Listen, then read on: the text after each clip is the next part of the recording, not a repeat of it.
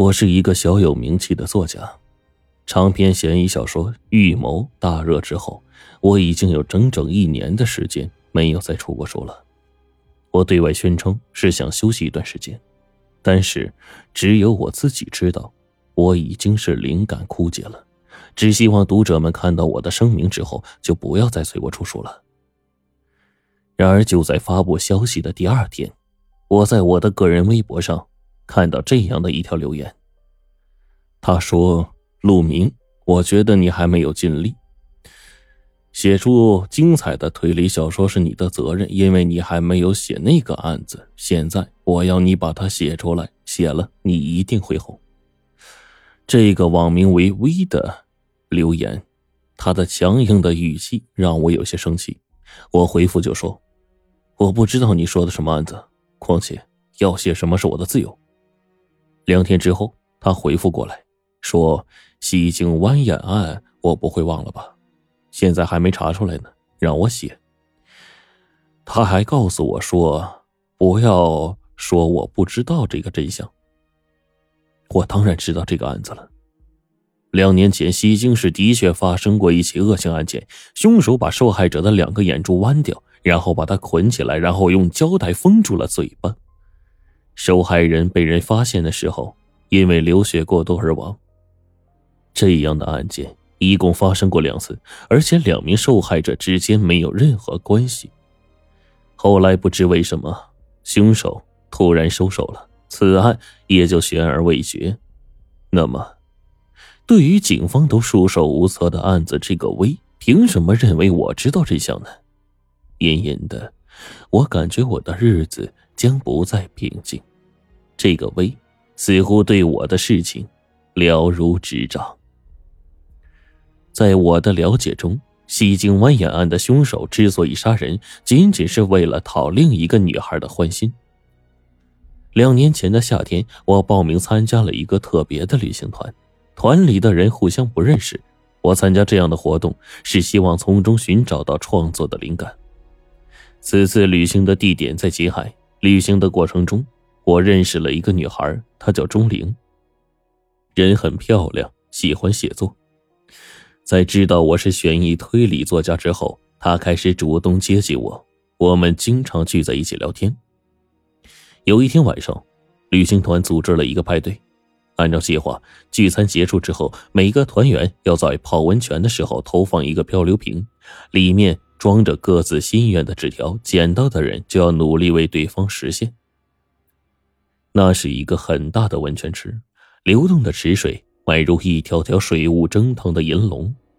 钟灵从温泉上游投完漂流瓶之后，穿着性感的泳衣游到我的身边，神秘的说：“陆明老师，你想不想知道我漂流瓶里写的是什么愿望？”写的什么呀？我有些好奇的问。他沉默了一会儿，说：“嗯，你有没有这样的体验？在我们遇到的各类人之中，有一种人，他的眼神让你觉得特别恶心。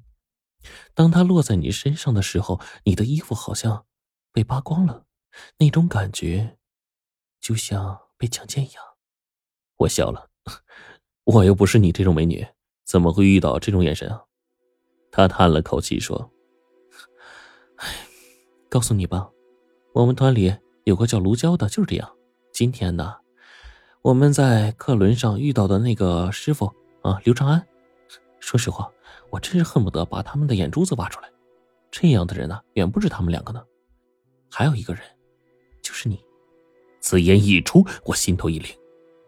钟灵见状，哈哈大笑起来：“ 老师，我开玩笑的。”实话告诉你吧，我漂流瓶里的愿望写的就是这个。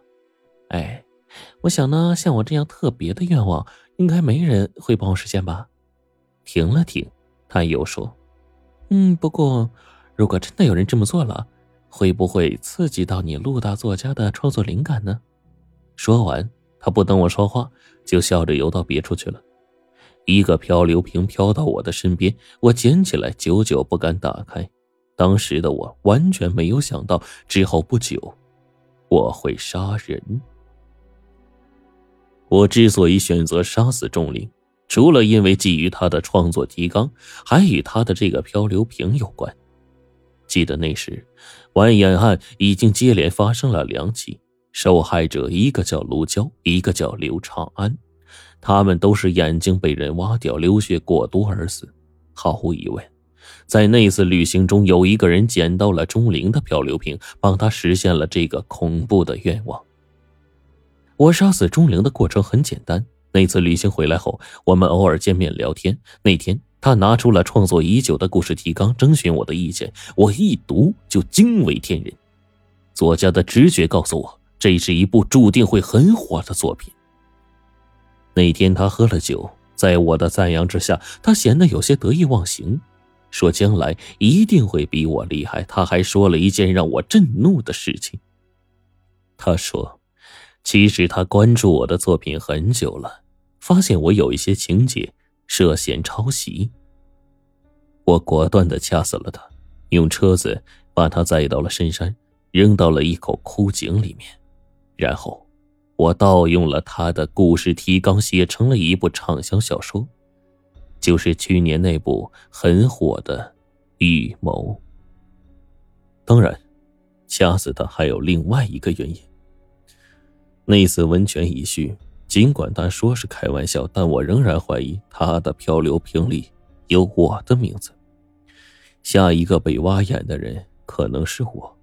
当时我想，如果他死了，或许那个取悦他的人就会停止作案了吧。钟灵就这样神秘的失踪了。可没几天，我就接到了一个人的恐吓电话。电话里，他的声音经过了处理。他恶狠狠地说：“他知道钟灵是被我杀了，他要替钟灵报仇。”我猜到，他就是那个蜿蜒的凶手。我镇定地说：“我也知道你的秘密，我的私人寄存柜里有关于蜿蜒案的推理资料，其中记录了那个无人知晓的漂流瓶，包括那次旅行团的人员名单。如果我死了。”警方很快就会拿着那些资料把你这个凶手揪出来，所以，我们不妨做个交换，互相为对方保密。他沉默了，我深吸了一口气，看来他还没有完全的丧失理智。我趁机问：“我想问你一个问题，他的漂流瓶里有没有我的名字？”